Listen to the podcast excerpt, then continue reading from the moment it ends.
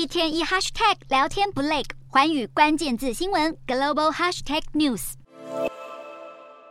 中国的反间谍法七月已经上路，而中国国家安全部的微博账号在反间谍法实施满月的日子，发布了反间防谍需要全社会动员的文章，鼓励人民加入反间谍工作，包括成立个人举报可疑活动管道，以及对检举的表彰与奖励措施。中方强调，全民总动员反间谍，说穿了就是鼓励人民相互监视，随时举报身边的可疑行为。这个举动被中国政法专家解读为，北京当局其实是对自自己的统治方式产生危机感。至于美国国务院则表示，对中国政府的行为感到担心。由于反间谍法允许北京当局执行反间谍调查，以取得数据、电子设备以及个人资产信息，华府当局已经针对反间谍法警告过中国营商环境可能恶化，在中国的外企恐怕动辄得救。